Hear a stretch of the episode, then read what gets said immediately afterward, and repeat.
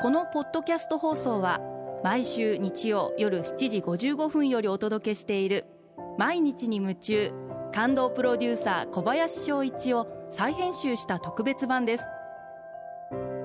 放送で収まりきらなかったアルビオン社長小林翔一さんが大切にしている感動のポイントをどうぞお楽しみください。アルビオンの小林翔一です。自分自身と戦うって感動じゃないですか？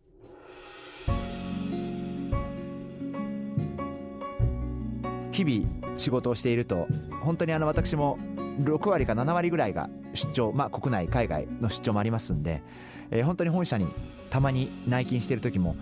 もう次から次へと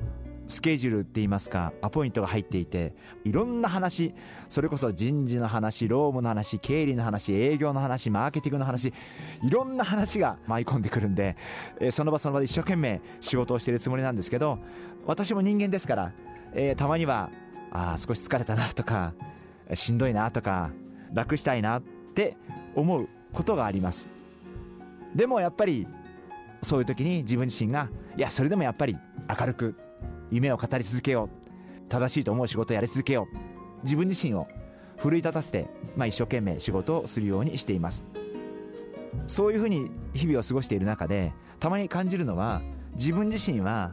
誰か競合他社とライバルメーカーと戦っているんじゃなくてあるいは誰か他人と戦っているんじゃなくてもしかしたらこれは自分自身と戦っているのかもしれないな。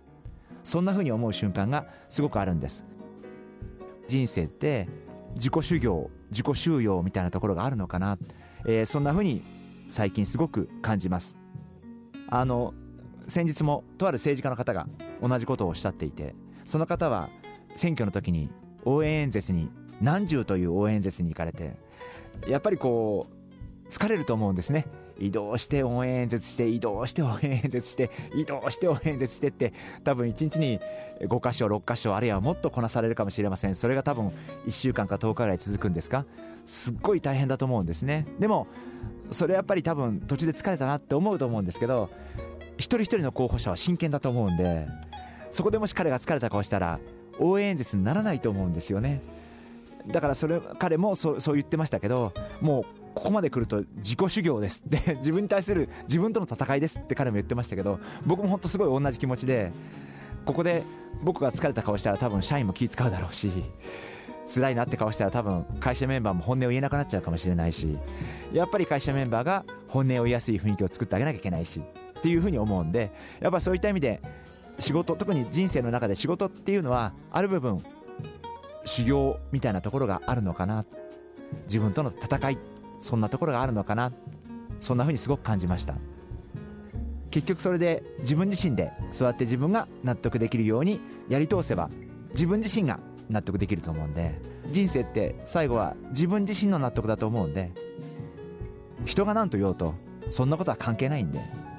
やっぱり自分の人生評価できるのは自分自身だけだと思うんでやっぱそういった意味で自分自身が納得できる人生を歩みたいなそんなふうに思ってます。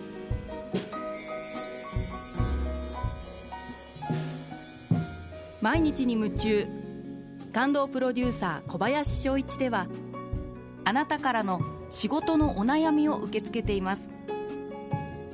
番組ホームページにあるメッセージフォームから送ってください。お送りいただいた方の中から抽選でアルビオン化粧品のロングセラー化粧水。薬用スキンコンディショナーエッセンシャルとソープをセットでプレゼントいたします。